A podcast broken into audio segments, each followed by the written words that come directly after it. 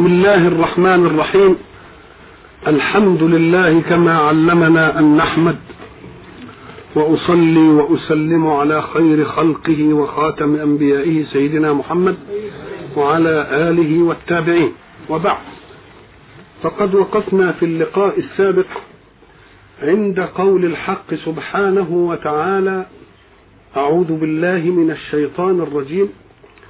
وما هم بضارين به من أحد إلا بإذن الله. اذا فإذن الله هو الفاعل للأسباب وليست الأسباب بذاتها هي الفاعلة. وإذا كان ذلك في أسباب غيبية لا تدخل تحت التجربة ولا هي من المرئيات فلنأخذ دليل صدقها من الأسباب المادية الواقعة تحت المرئيات. فمثلا نرى إنسانا يريد أن يقتل واحدا بآلة مادية هي المسدس. ثم يصوب ويطلق ولكنه لا يصيب. وقد يتقن التصويب في مكان المقتل. ولكن الله برعشة بسيطة ليست في خلد الضارب تخل قاعدة التصويب أو رعشة في المصوب إليه تلفته عن منطقة التصويب لأي شيء وقد تكون لحشرة حقيرة مرت به فأراد أن يلتفت إليها فصادفت الطلقة اللفتة. فنجا. إذا فليس المراد تكامل الأسباب وإنما مع ذلك إرادة المسبب. ونحن مثلا نرى أن إنسانا كان في سفينة فغرقت فغرق الجميع وواحد جاء حظه صدفة في إنه كان قاعد على برميل. فوقف في قلب البرميل والبرميل اتملى وقعد يعمل بيه في المك كده وكده. بيت هدم وقتل من فيه. وبعد ذلك عرق من خشب يأتي على واحد فيغمم عليه ويظلل ويأتي الركام من فوقه. ويقعد عنده شوية هواء وشوية نفس إلى أن يزيلوا الأنقاض فيجدونه حيا. إذا فما دام إذن الله هو الفاعل مع اكتمال الأسباب المادية فإذن الله هو الفاعل أيضا مع اختفاء الأسباب المادية. ويجب على الإنسان أن لا يكل نفسه إلى ما يصنع فيه لأن من يصنع فيه له قدرة محدودة ولله طلاقة القدرة. فعلى الإنسان أن لا يبعده تصرف مخلوق عن طلاقة قدرة خالق. وبعد ذلك يدلنا الله على أن هذه الأسباب التي ظنوا أنها ستزيد من فرصتهم في الحياة لا تضره الغير إلا بإذن الله ومحكوم بأنها تضرهم ولا تنفعهم. إذا فتعليق الضرر بالغير بإذن الله. أما الله فقد حكم أنها تضرهم ولا وواقع الحياة يؤيد هذا أو لا يؤيده؟ يؤيده. ويتعلمون ما يضرهم ولا ينفعهم. ولقد علموا الخيبة في أنهم يعلمون ذلك. ليتهم لم يكونوا عالمين. ولكنهم علموا لمن اشتراه ما له في الآخرة من إيه؟ لأنه حكم بأنه كفر. حكم بأنه إيه؟ كفر. هذا هو حمق الصفقة. ولبئس ما شروا به أنفسهم. شروا أي باعوا به أنفسهم. ليه؟ لأنهم باعوها بأثمان ظنوا أنها ستزيد فرصتهم في الحياة فيصبح لهم في الحياة فوق من ليست عنده هذه الفرصة. فإذا بها تأتي بالإيه؟ تأتي بالعكس. وتضيع منهم نصيب مين؟ نصيب الآخرة. يبقى خدوا صفقتين خيبة في الدنيا وفي الآخرة. ولو أنهم آمنوا. أي فامتنعوا عن تعلم السحر ليزدادوا به فرصة على سواهم. ما دمنا قد قلنا على لسان الملكين وما يعلمان من أحد حتى يقول إنما نحن فتنة فلا تكفر. لو أنهم آمنوا بهذه القضية واتقوا الله لمثوبة من عند الله خير. لمثوبة من عند الله خير. ما هي المثوبة؟ المثوبة هي الثواب على العمل الصالح. يقابلها العقوبة على العمل الصالح. من ثاب إذا رجح. من ثاب إذا إيه؟ ولذلك نسمي المبلغ عن الإمام مثوب لأنه يقول الله أكبر الإمام ثم يعلن بقى على صوته الله إيه؟ اسم التسويب يعني ترجيع ما يقوله مين؟ الإمام لتزداد فرصة السماع لمن لم يسمع. وأصلها من ساب إذا رجع لأن الإنسان إذا ما عمل عملا صالحا رجع عليه العمل الصالح بإيه؟ بالخير. يبقى رجع إليه ولا لا؟ يبقى لا تظن أن عملك الصالح سينطلق منك عملا ولا يرتد إليك جزاء. إنه سيرتد إليك جزاء. والمادة نفسها يقول لك إيه؟ هزم القوم ولكنهم ثابوا إلى مواضعهم. رجعوا إلى إيه؟ ودي علامة القوة إن هو لما يفقد أرض ما يمكنش يرتاح إلا إذا إيه؟ رجع إليه. ولذلك في فرنسا نشان, نشان يسموه نشان الذبابة. أعلى نشان هناك في الحربية يسموه نشان إيه؟ ليه؟ لأن الذبابة إذا أزيحت عن مكان عادت إليه. وجربها كده. هات ذبابة كده وكل ما تيجي تضربها. تلتفت تلاقيها راجعة تاني. فسموه نشان الذبابة لأن القائد الذي يزحزح عن مكان في الحرب ثم يصمم ويصر على أن يعود إليه اسمه نشان الإيه؟ ساب إلى المكان أو إيه؟ رجع. و... وإذا نظرتم إلى دقة استعمال اللغة تجد برضه ثوب. كلمة إيه؟ ثوب. وجمعه إيه؟ ثياب. برضه مأخوذ من العملية دي. إزاي؟ قال لك كان الناس قديما يأخذون من أثواب الأغنام ملابسهم. فيأتي الرجل عنده غنم فيجز صوفة. خلاص؟ ثم يعطيه لمن؟ لواحد يروح إيه؟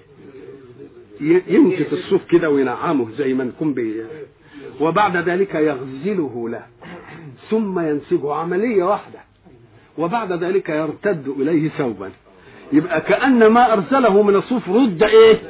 رد إليه إيه؟ فسموه إيه؟ ثوب. ثوب لأنه عاد إليك. لأنه كنا بناخد الصوف ونديه للراجل الراجل يقعد يغزل فيه وبعدين ينسجه وبعدين يرتد إيه؟ يبقى لما تديله الصوف ما تظنش إن الصوف ده هياخده. هيرتد إليك إيه؟ وهل ارتد إليك مثل ما اخذ ولا ارتد إليك منتفعا به نفعا عاليا؟ فكذلك الثواب على العمل الصالح. يرتد إليك؟ يرتد إليك بالنفع الإيه؟ بالنفع العالي. وكلمة سب دي بالخصوص جت عليها منها الثواب لأن الحق سبحانه وتعالى علمنا أن الثوب هذا لستر العورة. والعمل الصالح للستر أيضا. ولذلك قوله أنزلنا عليكم لباسا يواري سوآتكم وريشا. يعني حاجة رياش بقى فخمة. ولباس التقوى ذلك خير. كأنه لباسين. كأنهم إيه؟ يبقى واحد يقول اشمعنى خدوا كلمة الصوب دي والثواب من الصوب نقول له أصلها ملتقية. أصلها إيه؟ ملتقية, في إيه؟ أنزلنا عليكم لباسا إيه؟ وريشا. اللباس يواري السوء إنما الريش ده يدي زينة. يدي إيه؟ زينة. الرياش مش تسمع كلمة الرياش؟ والرياش الفاخرة؟ آه الرياش دي اللي زينة. مش بس بس الثوب يستر العورة فوق ستر العورة كمان. تجميل كمان. تجميل إيه؟ تجميل. ستر وتجميل. وريشا. وبعدين قال واسمع ما تنغرش بالثوب اللي بيستر العورة المادية دي. ده لباس التقوى أحسن من حكاية الثوب إذا كلمة الثواب ملحوظ فيها إيه؟ ملحوظ فيها الثوب. نعم.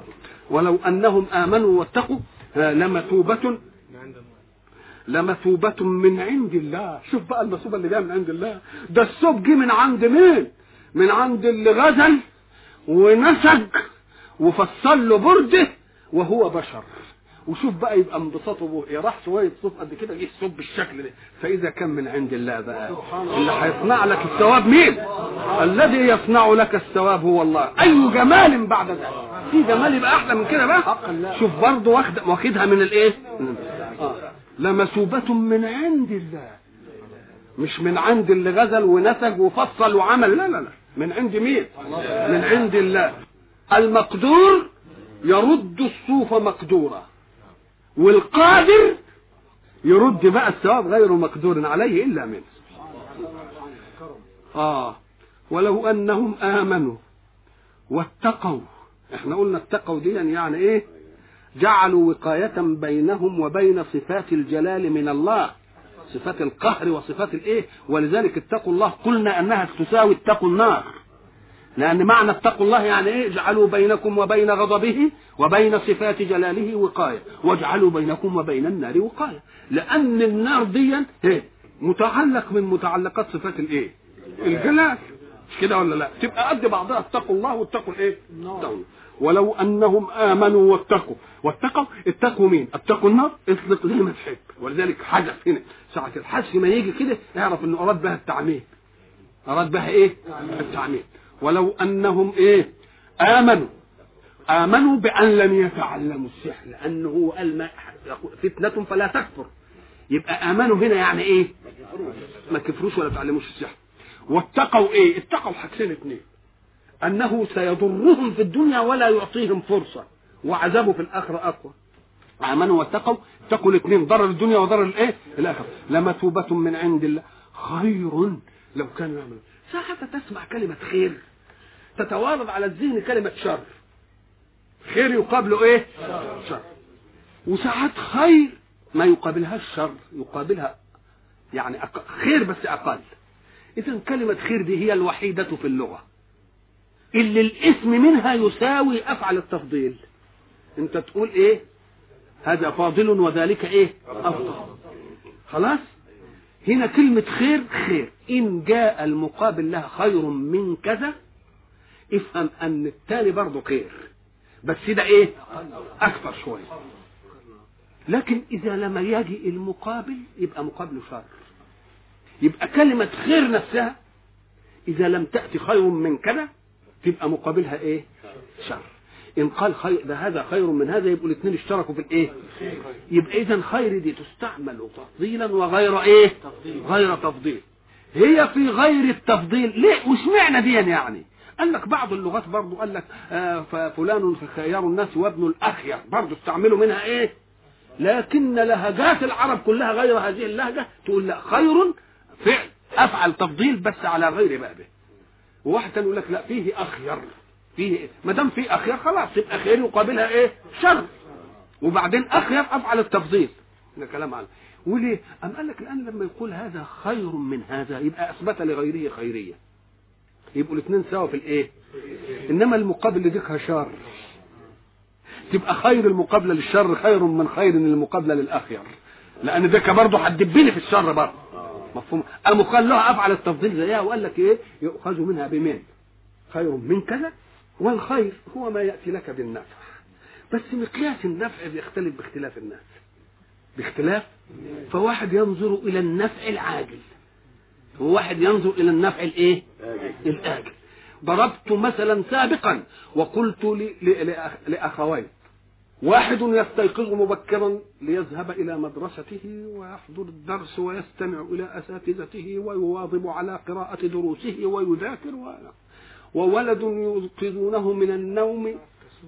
فإذا ما استيقظ قهرا عنه يذهب ليتسكع في الشارع أو ليلعب مع هذا أو ذاك. هذا يحب الخير لنفسه وذلك يحب الخير لنفسه. بس الخلاف في تقييم الخير. هذا أخذ الخير الآن عايز يرتاح وياخد حظه في النوم. ودك نظر إلى الخير الآجل. في إنه يتعب فترة من الزمان سنوات خمسة ولا ولا عشرة وبعدين يبقى إيه؟ يبقى إنسان موت ودك هيبقى صعلوك. مش كده؟ الرجل الذي يزرع تجده مثلا يذهب ليأتي بسماد الأرض ويسرح ويروي ويتعب. يتعب لمدة الزرع وبعدين يجي يوم الحصاد إيه شكله ويقعد طول السنة ياخد من مخزنه. مش كده؟ والتاني اللي ما عملش العملية دي صحيح ريح نفسه في الفترة إياه. وبعدين يأخذ رزقه سرقة أو تسولا. مش كده؟ آه يبقى اذا كل واحد بيحب الإيه؟ بس مقاييس الخير إيه؟ آه بتختلف؟ نقول لك طيب ما دامت مقاييس الخير تختلف في الناس ولماذا نتعب أنفسنا نحن في وضع مقاييس الخير؟ ما نسيب وضع مقاييس الخير لمن يعلم الخير. ويقول لنا اعملوا دي يبقى هي الخير. وإن أتعبتني. ليه؟ لأن مقاييسي في الخير كانت تختلف فيبقى الخير الحقيقي هو إيه؟ ما جاء به الشرع ما جاء به الشرع هو ده الخير الإيه؟ الحقيقي. لو كانوا يعلمون. ولو أنهم آمنوا واتقوا لمثوبة من عند الله خير لو كانوا يعلمون. طيب هناك وقد ولقد علموا لمن اشتراه ما له فأثبت لهم العلم هناك. وهنا لو كانوا يعلمون يبقى معناه إنهم مش إيه؟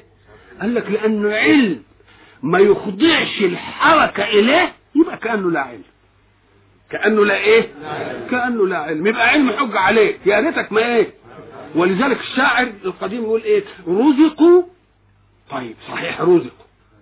رزق واسع عندهم. وما رزقوا سماح يد. فكأنهم رزقوا وما رزقوا. خلقوا وما خلقوا لمكرمة. فكأنهم خلقوا وما خلقوا. إذا فالفعل قد يثبت مرة وقد ينفى لأنك لم تنتفع به ولكن أكثر الناس لا إيه؟ لا يعلمون. يعلمون ظاهرا من الحياة الدنيا. يبقى نفع عنهم العلم الحقيقي. وأثبت لهم العلم الإيه؟ العلم الدنيوي والعلم الظاهر. يبقى كأن إيه ولذلك حملوا التوراة ثم لم يحملوها. طب ما دام حملوها. قال لك ما حملوهاش. حملوها علما. ولكن لم يحملوها إيه؟ منهجا وعملا.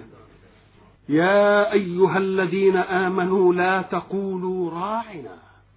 وقولوا انظرنا. واسمعوا وللكافرين عذاب أليم.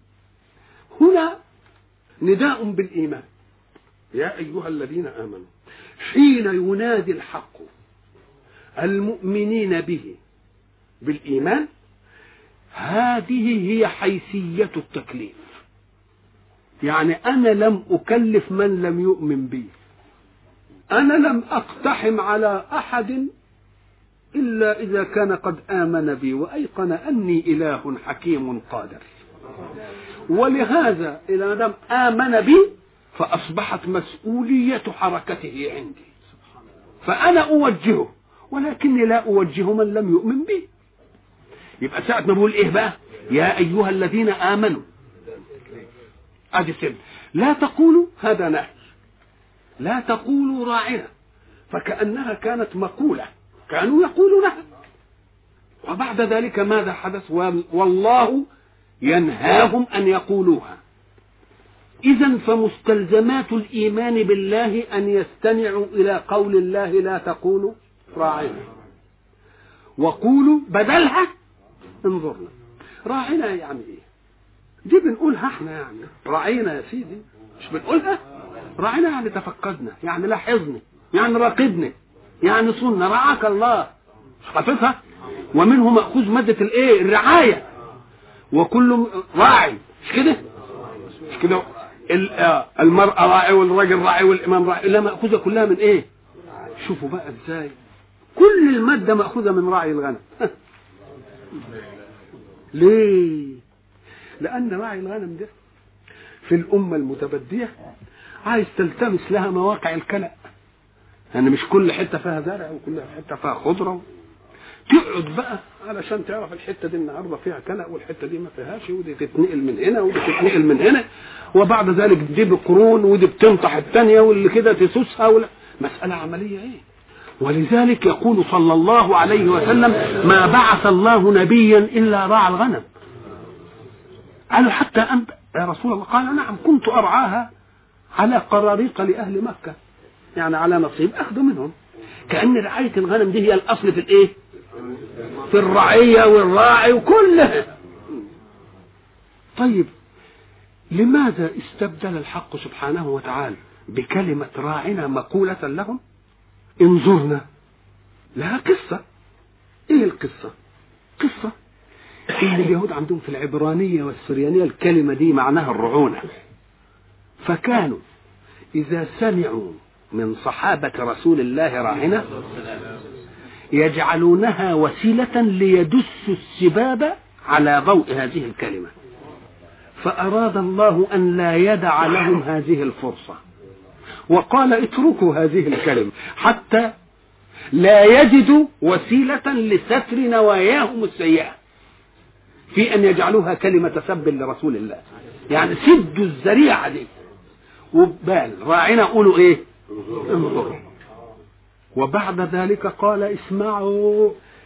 كونه يقول لا تقولوا راعنا وقولوا انظرنا ويدي لهم البدل وبعدين يقول لهم اسمعوا. لأنه كان سبق قال إن المفارقة دول كانوا يقولوا سمعنا وعصينا. يبقى اسمعوا سماع إيه؟ سماع طاعة. وسماع إيه؟ تنفيذ. سعد بن معاذ سمع. واحدا من اليهود يقولها لرسول الله. ففهم مراده لأنه كان يعرف لغته.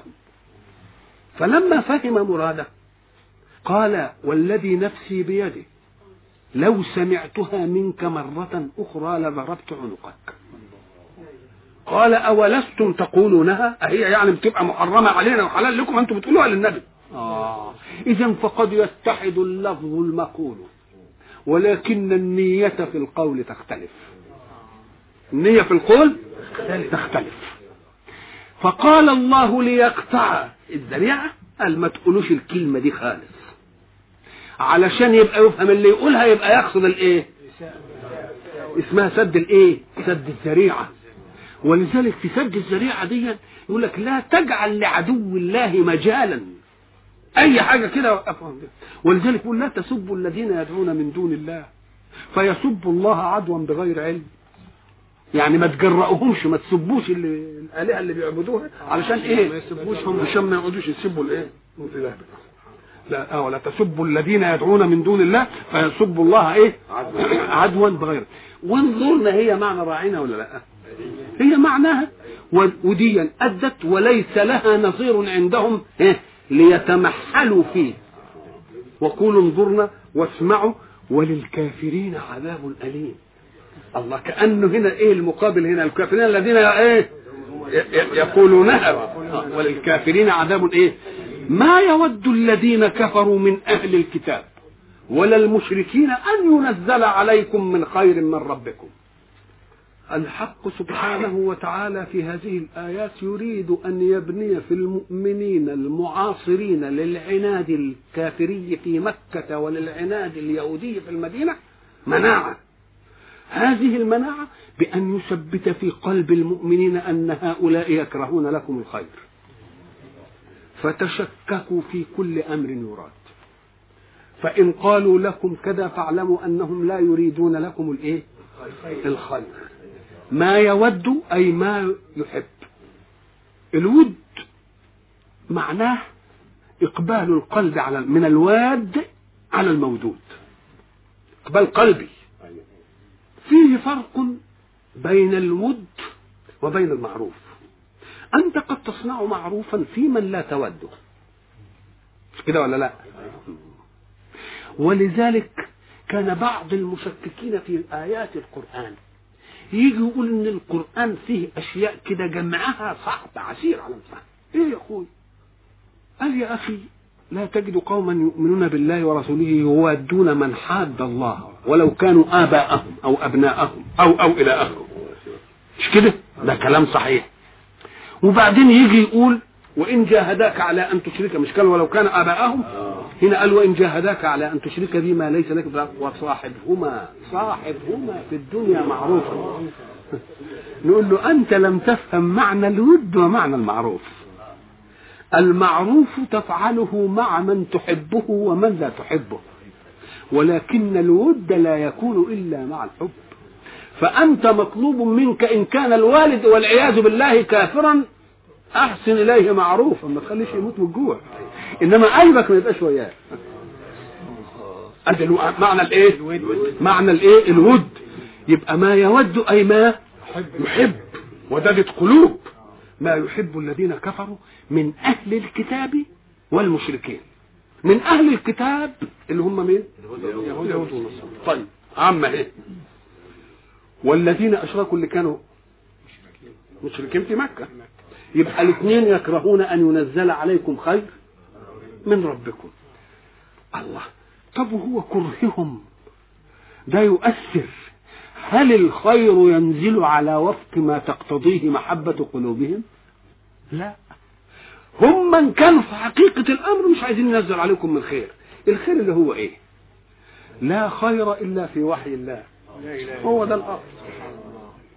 ولا خير إلا في النبوة التي جاءت في رسول الله صلى الله عليه وسلم. الله. يبقى إذا هم يحسدون الناس على ما آتاهم الله من فضله. ما يود الذين كفروا من أهل الكتاب ولا المشركين يدل على أنهم اشتركوا في صفة الكفر ما يود الذين كفروا ما قالش ولا المشركون الذين كفروا من مين؟ من أهل الكتاب والمشركين الاثنين يبقى دول داخلين في إيه؟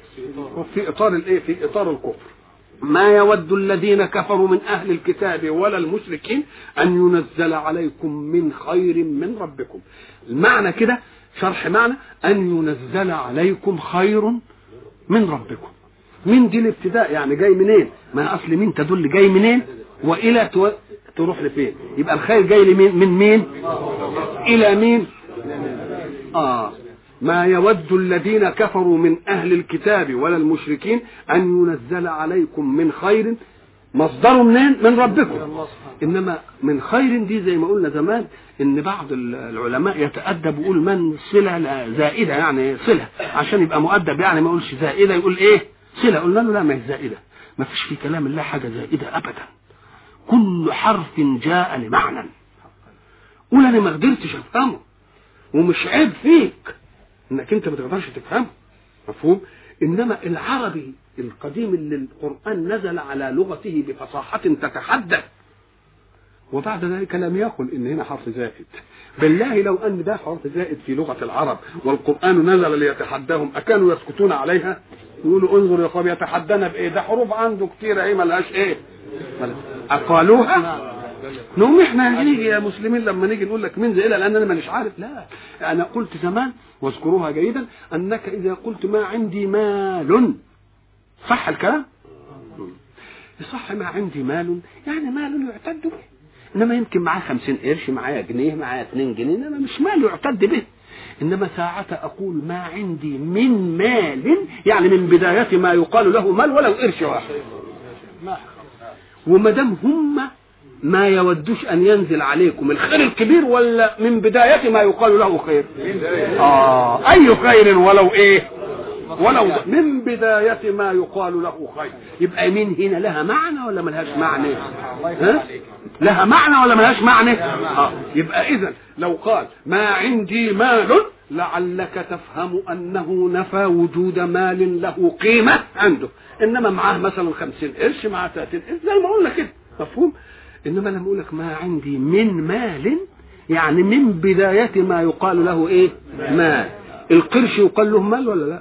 الملين يقال له مال ولا لا؟ يبقى أيهما أبلغ؟ ما عندي مال ولا ما عندي من مال؟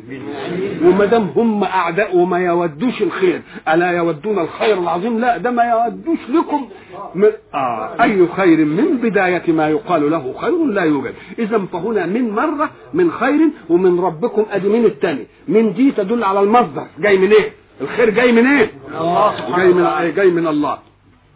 والله يختص برحمته من يشاء. هو الخير ده على كيفكم؟ إذا كانت أمور دنياكم المعيشية ما بتاخدوهاش على كيفكم. ولذلك في الرد هناك قال نحن قسمنا بينهم معيشتهم في الحياة الدنيا. فإذا كنا قد قسمنا معيشتهم المادية أو يريدون أن يتحكموا في الرحمة؟ طب تحكم الأول في المادية الأمور دي. ولذلك وقالوا لولا نزل إيه؟ هذا القرآن على رجل من القريتين عظيم. أهم يقسمون رحمة ربك؟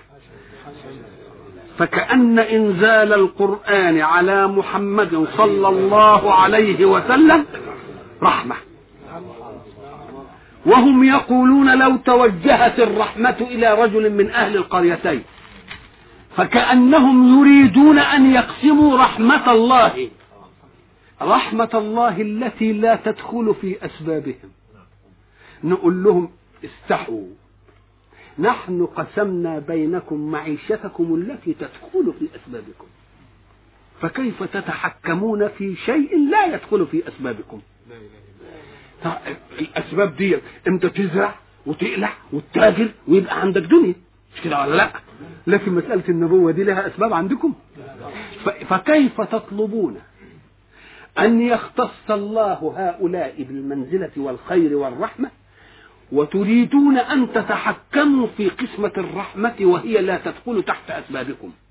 مع أنكم داخلون في تقسيم هذه الأشياء التي تدخل تحت أسبابكم وإحنا برضو اللي بن إيه؟ نحن قسمنا بينهم معيشتهم في الحياة الإيه؟ الدنيا ورفعنا بعضهم فوق بعض إيه؟ ليتخذ بعضهم بعضا سخريا يبقى اذا الذي لا يستطيع أن يتحكم حتى في الأسباب التي في يده لا يصح أن يتسامى ليوزع رحمة الله التي لا تدخل في سببه على من يشاء. كلمة والله يختص اختصاص. ساعة تسمع كلمة اختصاص. افهم أن شيئا خص بشيء دون غيره. يعني أنا خصصت فلان بهذا القلم. يبقى معناها إيه؟ حصرت القلم ده في نفعيته هو. دون مين؟ دون الآخر هذا الاختصاص. برضه مأخوذة من إيه؟ أنتوا أغلبنا فلاحين ونفهم كلمة خص. لا مش بس فوق صغير أبدا. لسه أبدا. الخص لازم يكون مبني من عيدان من الحطب. غاب. ذرة. هندي. ولا تكونش العيدان موصولة ببعضها. مش جدار. إن كانت محبوكة كده ولا مش باينة ما تبقاش اسمها خص. ليه عملوه كده؟ قال لك عشان يبقى الراجل قاعد ورد عنه عنف الهواء وتجمع الأشعة. لأن الأشعة لما. الشمس لما تنفذ لهم خصاصات كده بسيطة هتدي له ضوء وما تضايقوش بالحرارة بتاعت النوم. ويستطيع وهو جالس أن ينظر منه إلى ما يرعى. فهمنا بقى؟ يبقى ادي كلمة إيه؟ بالك لو كان معمول من جدار كده كشك ما ينفعش. يبقى خص ومنه خصاص الباب. خصاص الباب ونظرة من خصاص الباب. انت عارف ثقب المفتاح؟ الفجوة دي يبص كده. والخصاص هي الفرج التي بين العيدان. فرج اللي إيه؟ بين العيدان. ليه بقى؟ إيه اسمعت خصاص ليه؟ ما هو برضه اختصاص. إزاي؟ مم. لا. وما حصلش إنهم التقوا مع بعض لا العودين التقوا مع بعض ولا الفرج التقت مع بعض. فالعيدان تفرج الفرج تفصلها كده؟ والفرج تفصل العيدان. إذا ما حصلش الإيه؟ ما حصلش اللقاء. وما دام الاختصاص هو إنك أنت تخص حاجة بحاجة آه دي تخصص بفرجة ودي تخصص بعود ودي تخصص بفرجة ودي تخصص بعود ودي تخصص بفرجة. لا جمعت العيدان على بعضها ولا جمعت الفرج على إيه؟ لأنك لو جمعت الفرج على بعضها لانتهت الحائطية. مخرقه طب ولو جمعت العيدان على بعضها لانتهت الخ... إيه؟ الخصاص انتهت الفرج. وأنا عايزها تحقق دي وتحقق إيه؟ والله يختص برحمته من يشاء أن يعطي الرحمة لمن يشاء. حتى يؤدي كل واحد مهمته كما يؤدي الخص له المهمة. في إن بعضه يبقى كده عيدان وبعضه يبقى فرق وبعضه يبقى رسل وبعضه يبقى مرسول إليه. وإلا بقى كان يخلي الكل إيه؟ يخلي الكل إيه رسل. آه يبقى اذا والله يختص برحمته من يشاء أي يفرد برحمته من يشاء. بلاغا من رسول أو إيمانا في أمة. فاذا هم ليس لهم أن يتحكموا في أن ربنا يختص برحمته ما إيه من يشاء وحسدهم وعدو ودهم لا دخل لهم في هذا ولذلك يجب أن يتنبه المؤمنون بمناعة إيمانية إلى أن يأخذوا كل تصرف من هؤلاء. كما كان كل تصرف من الذين أشركوا في مكة محل ولذلك أراد الله سبحانه وتعالى أن يرد عليهم كل أسباب الانتقاض على هذا الدين. الدين هينساه وهيفتح الله ويدخل الناس إيه؟ أفواجا. ويظهره الله سبحانه وستنتقص الأرض من تحت أرجلهم في الكافرين وتصير إلى الإيه؟ إلى المؤمنين. بأي وسيلة من الإيه؟ من الوسائل. ولذلك أسباب الانتصار من العدو على من يعاديه حاجتين اثنين. يا أسباب مادية ظاهرة؟ يا يقعد يبيت. مش كده؟ يقعد إيه؟ يبيت. يمكن ع... فإذا ما كان عدوه يقظا لعمله يقوم يبيت له. ولذلك هاجر رسول الله سرا. هاجر رسول الله سرا. طيب وعشان إيه؟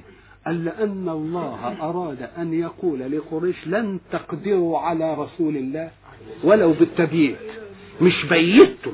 وجمعتم من كل قبيلة واحد علشان تعملوا لا أهو خرج وحصى التراب على رؤوسكم. يبقى إذا التبييت مش هينفع ولا لا؟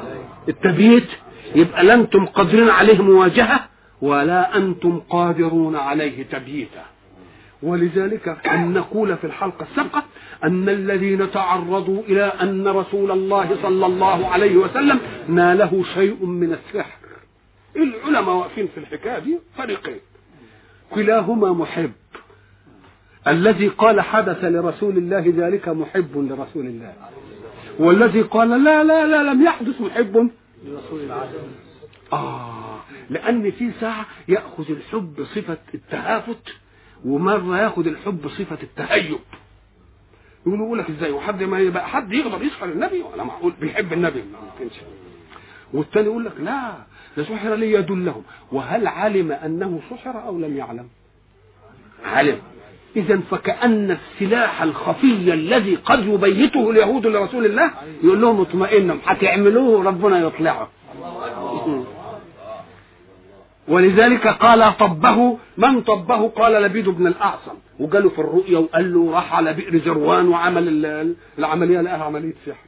اللي بيقول إنه ما سحرش مش عايز يجعل لهؤلاء إيه؟ إنهم يقدروا ياثروا في النبي. واللي قال لا حصلت ما دامت الرواية قد ثبتت. يقوم يقول لك لا ده يريد الله بهذا كيدهم هم. ليه؟ كأنه يقول كفوا عن كل محاولة لصد هذه الدعوة. فإن واجهتم فلستم قادرين والدليل على ذلك سبي نسائكم وذراريكم وأموالكم وتخرجوا ده الماديات أهي. ولما تقولوا طب نكد له بما لا يعرف في الخفاء نعمل السحر نقول هيطلعوا ربنا عليه. كما كان لقريش. المواجهة ما قدروش عليه. وبرضه التبييت لم يقدروا إيه؟ لم يقدروا عليه. إذا فيجب ان ناخذ المسائل بإيه؟ ببساطتها وبإيه؟ وبحكمتها. فالذي يقول حصل محب والذي يقول لم يحصل محب. نقول له أنت تعالى شوف أنت. أنت بتقول ما حصلش ليه؟ قال لك عشان ما يبقاش له بقى إزاي يحدث؟ نقول له لكن هل ظل ذلك أم فضحوا؟ طب ما هي دي قوة من القوى اللي كانوا بيعملوها. مش كده؟ يبقى لازم نثبت لهم أنهم ولا هذه أيضا مجدية. لأنكم ستصنعونها ولكن الله يطلع رسوله. فلو كنتم منصفين حقا لكان بعد إطلاع الله رسوله على ما بيتم له وما صنعتم له موجبا لإيمانكم أنه يعلم من الله. أنه يعلم من الله. يبقى إذا أدي اللي يقول إنه إيه؟ يبقى ما نعملهاش إيه؟ مسائل لها ضجة ولها إيه؟ ولها خلاف. والله يختص برحمته من يشاء والله ذو الفضل العظيم. كلمة فضل دي يعني إيه؟ ما هو الفضل؟ الفضل هو الأمر الزائد عن حاجاتك الضرورية. ولذلك يقول رسول الله صلى الله عليه وسلم من كان عنده فضل مال عن لا من لا مال لا. فضل مال يعني إيه؟ يعني شيء زائد عن حاجته يبقى ده الفضل. يبقى الفضل في البشر ما زاد عن الحاجة. كده؟ طب شوف بقى. كل نعم الله في كونه. الحادثة الآن في الدنيا والمدخرة للمؤمنين به في الآخرة. ده هي اللي تسمى فضل. ليه؟ قال لك لأن أصل كلها زائدة عن حاجة الله. كلها لا لأن الله غير محتاج لهذا الخلق. يبقى كل نعمه التي سبقت وكل نعمه التي تأتي فضل. ولذلك هذا الفضل العظيم. هو الفضل. لكن أنا يبقى عندي فضل أنا محتاج لحاجة منه. يقول لك لا. كل ما دون الله فالله في غير حاجة إليه. يبقى الفضل الحقيقي هو من بان بقى اللي من الله. والفضل الإيه؟ العظيم. يعني مش هيحجز حاجة لمصلحته. وبعدين يبقى يدينا من الفضل لأن الفضل ما زاد عن الحاجة وكل ما في الكون مخلوق لله زائد عن حاجة الله لأن الله لا حاجة له إلى شيء لأنه كان قبل أن يوجد شيء.